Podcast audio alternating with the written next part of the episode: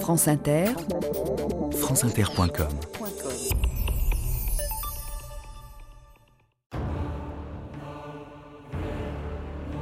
Nicolae Ceaușescu și Elena Ceaușescu au fost condamnați la moarte și confiscarea averii. Sentința a rămas definitivă și a fost executată. «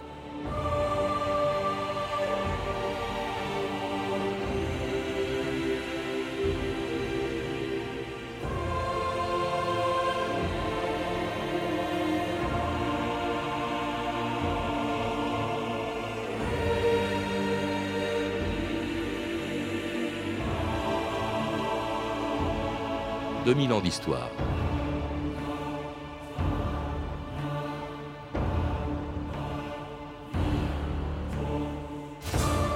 Il y a 20 ans, le jour de Noël 1989, quelques minutes après avoir été condamné à mort, Nicolas Ceausescu et sa femme Elena étaient fusillés dans une caserne, quelque part à 50 km au nord-ouest de Bucarest.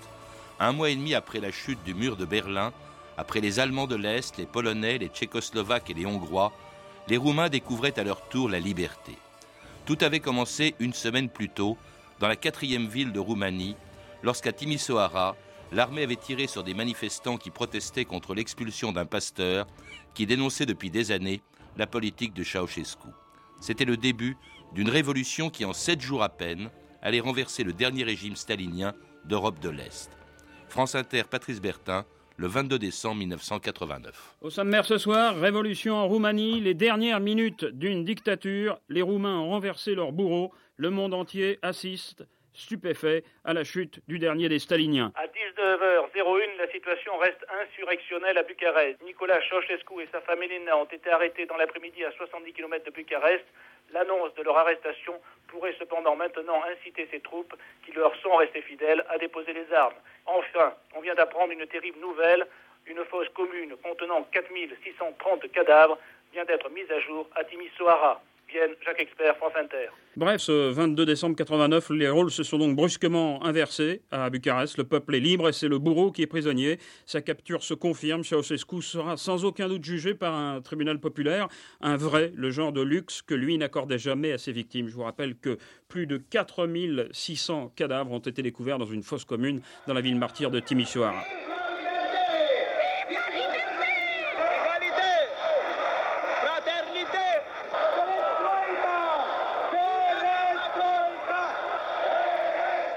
Catherine Durandin, bonjour. Bonjour. C'était il y a 20 ans déjà, le 22 décembre 1989, la chute de Nicolas Ceausescu, qui allait être condamné à mort et exécuté en même temps que sa femme trois jours plus tard.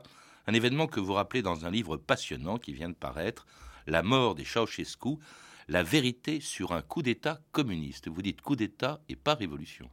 Je dis coup d'État dans le cadre d'une aspiration libertaire pour les jeunes et dans le cadre d'une colère, d'une révolte populaire dans le monde ouvrier, dans un contexte qui est celui d'une libération de l'Est, domino par domino. Coup d'État, euh, vos, archives évoquent un, tribunal populaire. Non, euh, a été condamné par un tribunal autoproclamé révolutionnaire, mais avec des gens extrêmement compétents, un jeune capitaine commis d'office, procureur militaire, un faux avocat qui accuse, euh, un directeur futur des services de renseignement, M. Magouré Anou, qui va rester à la tête des services de renseignement entre 90 et 97, et qui est là au tribunal, et un général le général Stankulescu, qui a convaincu le couple de prendre un hélicoptère pour fuir alors qu'il était euh, en voie d'être capturé. Alors on y reviendra justement sur ce procès qui est tout à fait qui a été tout à fait spectaculaire et même scandaleux, on peut le dire, mais c'était un coup d'État communiste hein, aussi, vous le dites, contre un homme qui était depuis 24 ans à la tête de son pays, de la Roumanie, dont il avait fait le pays d'ailleurs le plus indépendant des satellites de l'URSS. Au début, il était assez populaire, Catherine Durandin.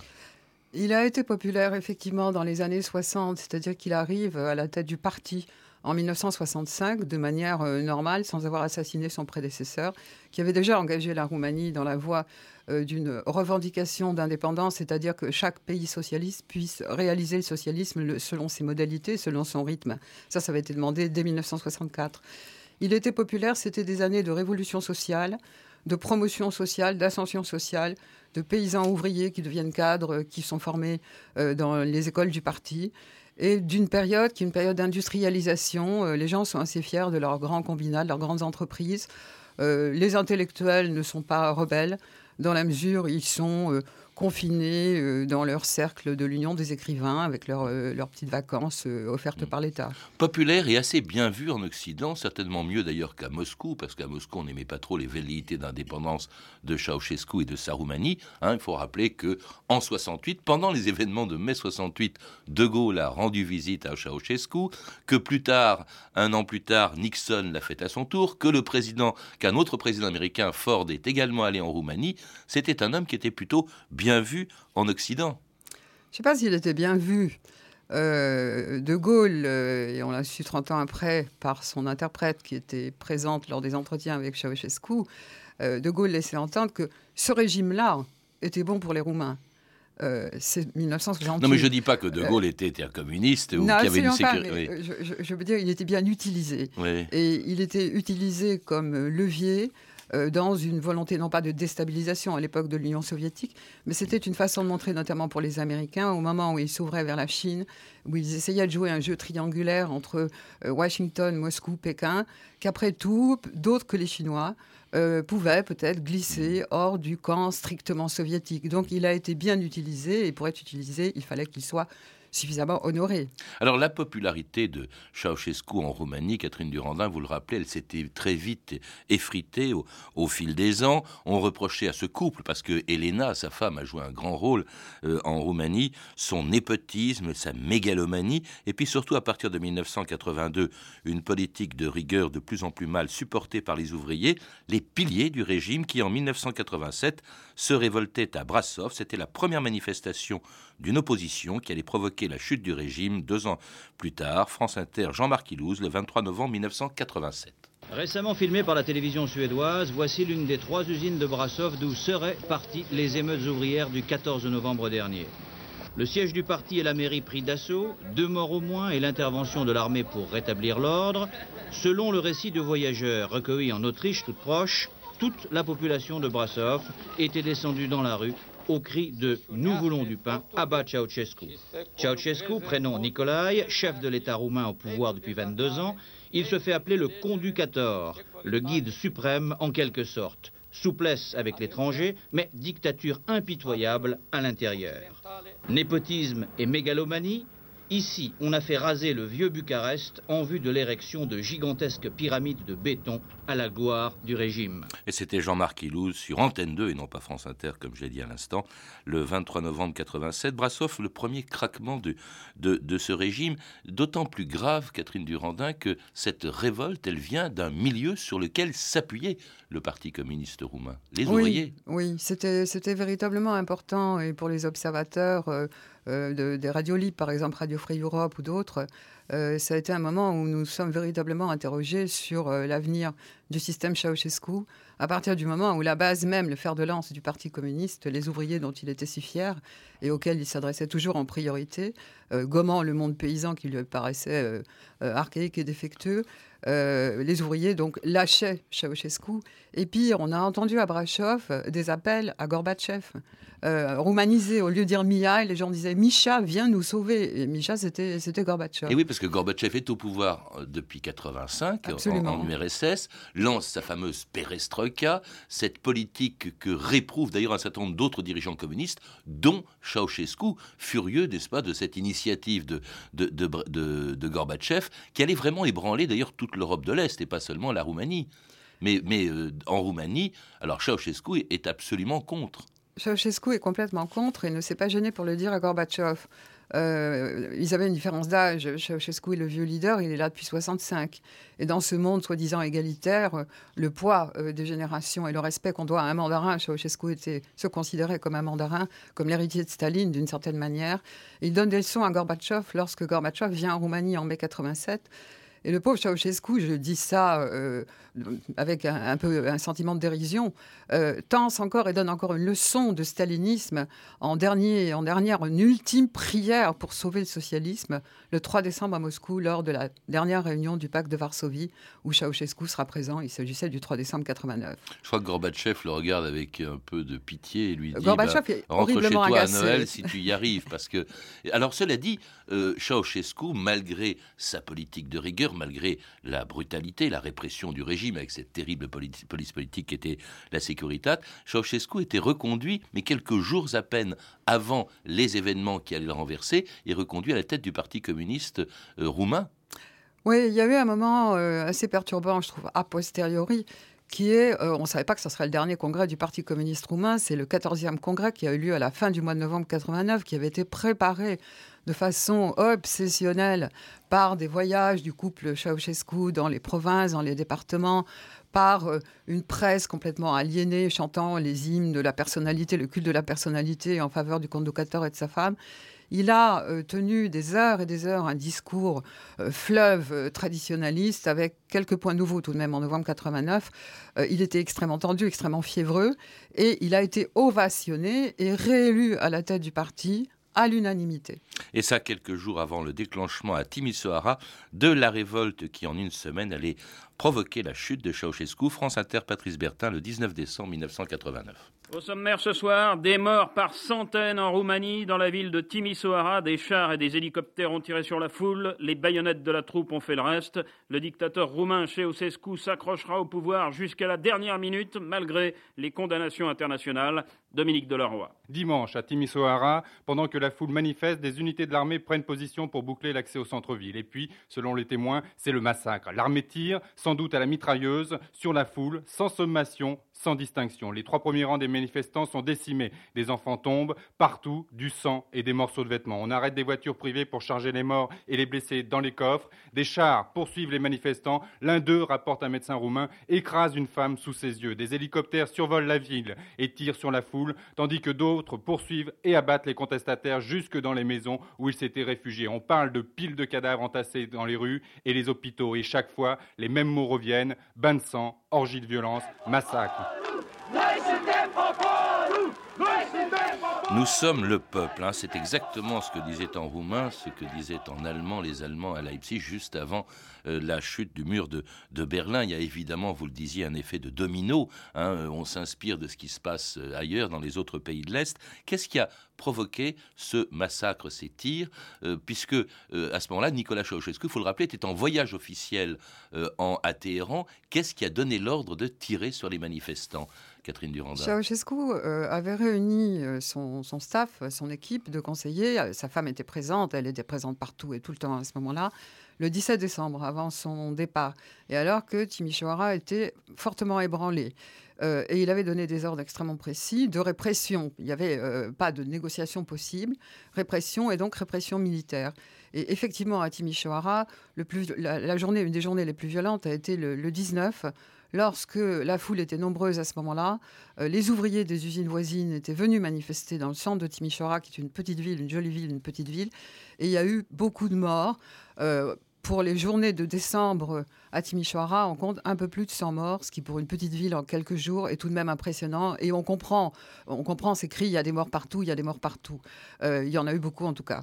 Et il y en a partout, c'est-à-dire que en fait, cette espèce de, de, révolte se, se répand dans, dans, tout le pays. Ceausescu est alors à Téhéran. Il revient le 20 décembre et organise le lendemain une grande manifestation de soutien sur la place du Palais, où à 12h30, il s'adresse à la foule à Bucarest à partir du balcon du comité central, tandis que dans la ville, d'autres manifestants s'en prennent au bâtiment officiel. Patrick Poivre d'Arvor sur TF1 le 21 décembre 1989. Bonjour, si nous interrompons nos programmes, c'est que la situation devient chaque minute, chaque heure plus tendue, plus grave en Roumanie. La toute dernière dépêche, il y a quelques minutes, nous vient de Moscou les forces de sécurité, nous dit TASS, ont ouvert le feu à Bucarest.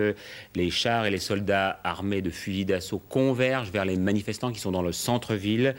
Tout avait pourtant bien commencé euh, tout à l'heure pour euh, Nicolas Ceausescu. C'était le début d'une manifestation de soutien à sa personne. Il y a eu des cris et euh, des protestations et des gens qui demandaient la chute de Ceausescu. Acestei mare manifestări populare din București, considerând aceasta ca o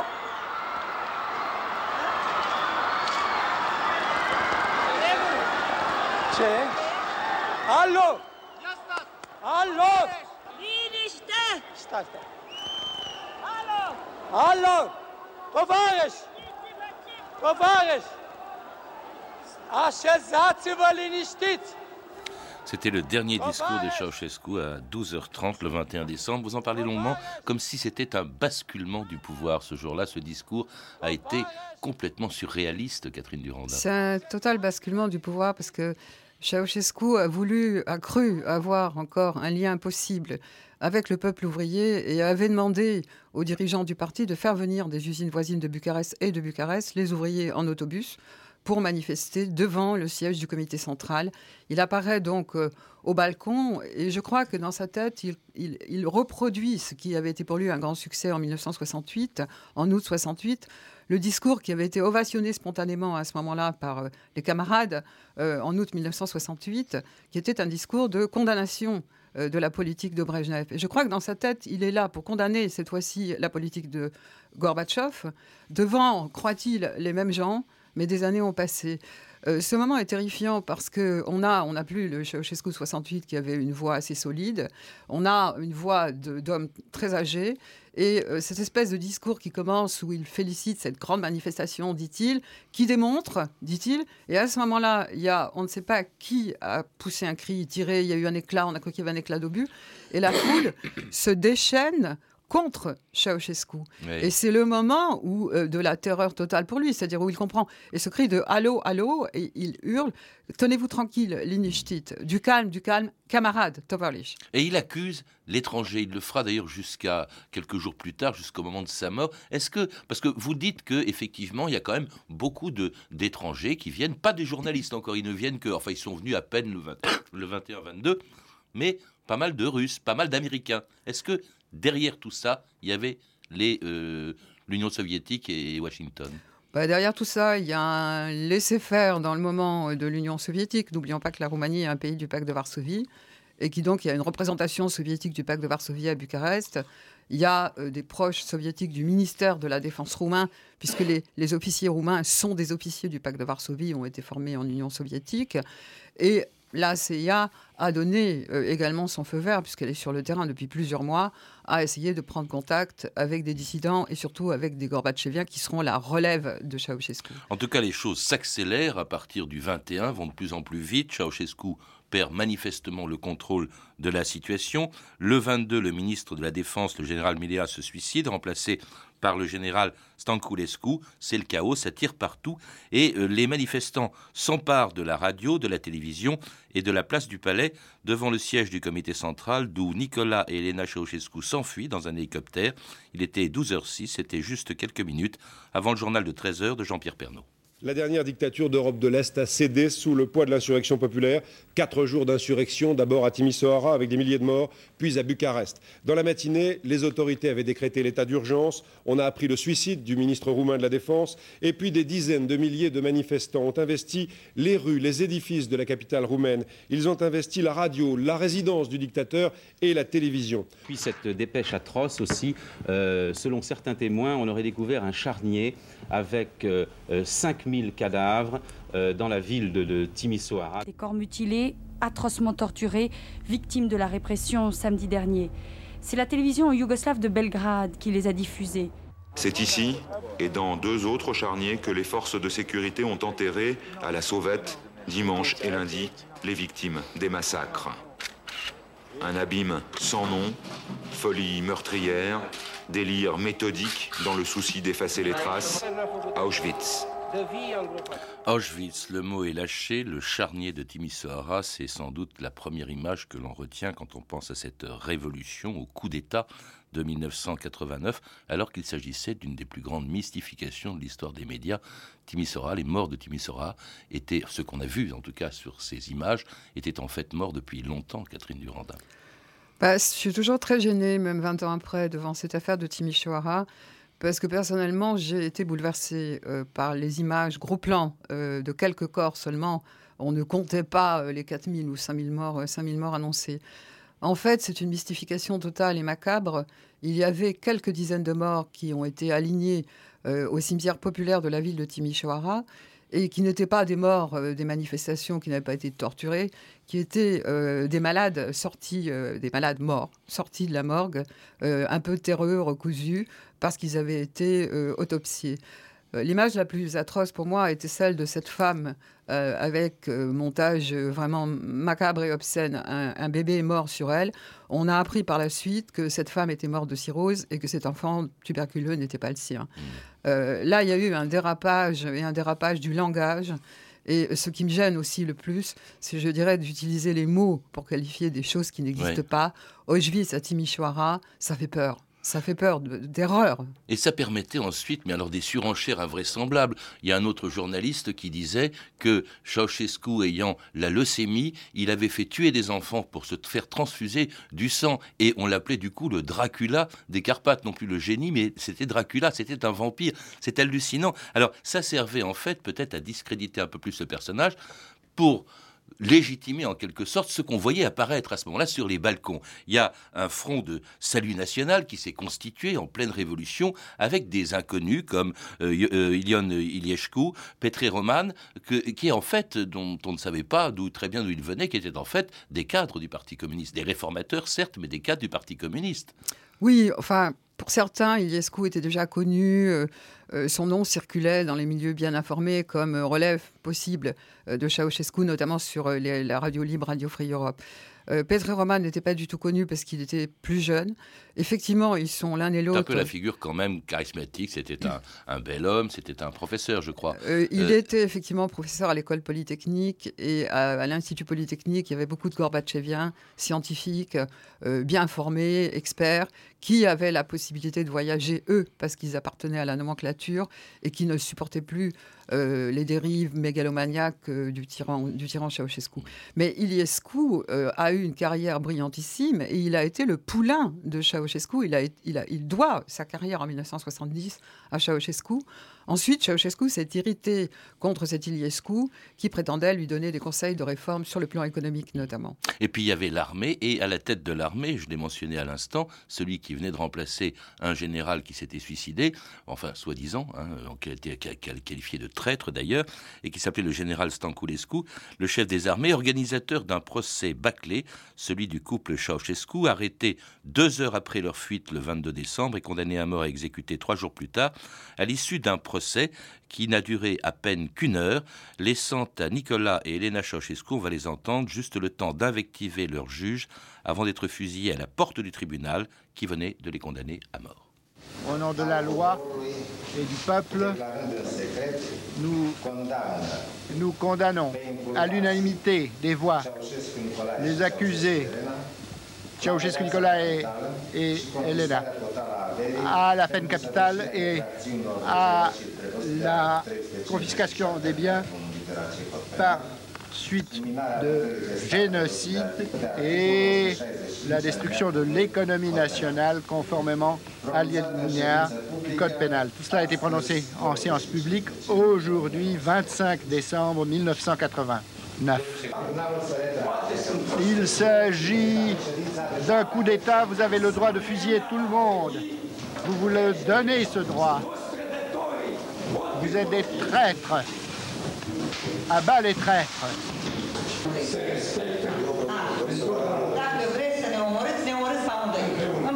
Si vous voulez nous tuer, tuez-nous tous les deux ensemble.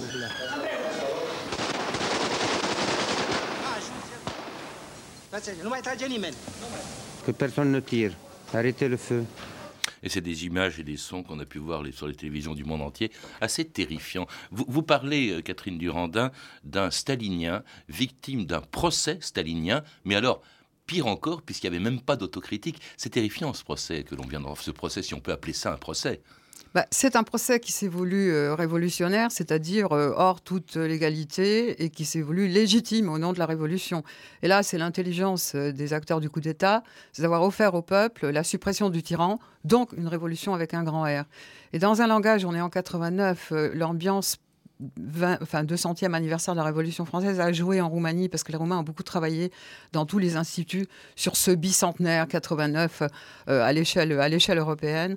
Euh, il y avait besoin donc de, mettre en scène le tyran avec des accusations qui sont à la fois euh, historique qui ferait référence à la Révolution française du type euh, manger le pain du peuple. On en a accusé Louis XVI euh, des mêmes, enfin des mêmes fautes. Et, en même temps, c'est Marie-Antoinette. Et Lana, c'est une Marie-Antoinette traîtresse, oui, et, pire, et pire que Ceausescu. On disait elle est méchante, il est fou en 89 en Roumanie. Et enfin, accusation de génocide parce que là, c'est le contemporain imparable quand vous êtes accusé de génocide, on va quand même pas vous défendre. Euh, Mais c'est quand même une parodie. Une heure, en une heure, on, leur laisse à peine le temps de parler, ils récusent leurs juges, ils les accusent de traîtres, et on les fusille à la sortie du tribunal. On a rarement vu ça. Ça a quand même beaucoup terni cette révolution ou ce coup d'État, c'est le moins qu'on puisse dire, au point que même les adversaires de Ceausescu ont trouvé ça scandaleux. Ils s'attendaient à un procès de Nuremberg, ils ont eu véritablement une parodie de procès. Ils ont eu une obscénité, une parodie de procès. Ils ont eu pas toute la vision des choses parce que quand on dit euh, c'est un tribunal avec une, une séance publique, c'est absolument faux. C'était pas du tout public. C'est dans une caserne avec quelques membres du tribunal. Et les téléspectateurs roumains n'ont pas vu l'ensemble du film, nous non plus d'ailleurs, puisque nous ne voyons pas le peloton d'exécution. Et là, je pense que c'est une des faiblesses des acteurs de la Révolution ou du coup d'État révolutionnaire, c'est de ne pas avoir osé montrer euh, le peloton d'exécution comme si c'était impossible de faire un lien armée-nation jusqu'au bout. Est-ce qu'on ne les a pas exécutés de manière aussi précipitée, tout simplement pour qu'ils ne parlent pas, pour qu'ils n'accusent pas leurs juges d'avoir été euh, finalement euh, des dirigeants communistes qui, les mêmes d'ailleurs qui l'avaient applaudi quelques semaines plus tôt au Congrès? Bah, écoutez, vous avez euh, dit euh, à plusieurs reprises et à juste titre que Stanculescu était ministre de la Défense, mais qui l'a nommé? Ceausescu a nommé Stanculescu, en qui il avait toute confiance, le 22, ministre de la Défense. Et c'est ce même Stanculescu qui organise la fuite, l'arrestation, met en place le procès. Euh, le seul point sur lequel je donne raison à Ceausescu, c'est quand il dit coup d'État, traître. C'est d'ailleurs le titre sous-titre de votre livre que c'est un coup d'État. En tout cas, ça a permis, au fond, à un certain nombre de communistes, certes réformateurs, gorbatcheviens, de rester au pouvoir et d'y rester même en, oubliant le nom de parti communiste jusqu'en 2004, euh, Catherine Durandin. Bah ça, c'est extraordinaire. C'est en Roumanie où le personnel politique n'a absolument pas été épuré et où les mêmes sont restés en place dans toutes les hiérarchies, mis à part le front dirigeant qui se transforme en parti politique, qu'il n'y a plus de parti communiste. Euh, à partir de décembre 89, début janvier 90. C'est un paradoxe. C'est là où il y en a le plus qu'il ne se nomme pas comme tel. Et dans un pays d'ailleurs qui n'intéresse plus grand monde, puisque l'élection avant-hier d'un nouveau président, Traian Balescu, est passée euh, assez inaperçue. En fait, euh, on l'a oublié un peu la Roumanie, c'était peut-être l'occasion, d'ailleurs comme on l'a oublié à l'occasion de ce 20e anniversaire, on a beaucoup plus parlé de Berlin que de ce qui s'est passé en, Roumanie. Vous, vous ne le faites pas, puisque vous avez publié ce, cet excellent livre qui se lit véritablement comme un roman, La mort des Ceausescu, la vérité sur un coup d'État communiste, et qui a été publié, qui vient de paraître chez Bourrin Éditeur. À lire aussi le 22 décembre 1989, La Révolution roumaine de Marcella Ferraru, publié chez l'Esprit du Livre Édition, L'exécution des Ceausescu, la vérité sur une révolution en trompe-l'œil, de Radu Portocola, publié chez Larousse, et Roumanie, prison des âmes, de Gilles Silberstein, qui paraîtra en janvier prochain chez Noir sur Blanc Édition. Vous avez pu entendre des extraits du documentaire Roumanie, une révolution dans l'œil des médias, d'Antonio Wagner, diffusé hier soir sur la chaîne Histoire et qui sera rediffusé jeudi 10 décembre à 16h44 et samedi 12 à 17h34. Vous pouvez retrouver toutes ces références par téléphone au 32 30, 34 centimes la minute ou sur le site franceinter.com. C'était 2000 ans d'histoire, la technique Éric Maviel et Dimitri Gronoff, documentation et archives Emmanuel Fournier, Clarisse Le Gardien, Sophie Gidry et Franck Olivard, une réalisation de Anne Kobilac.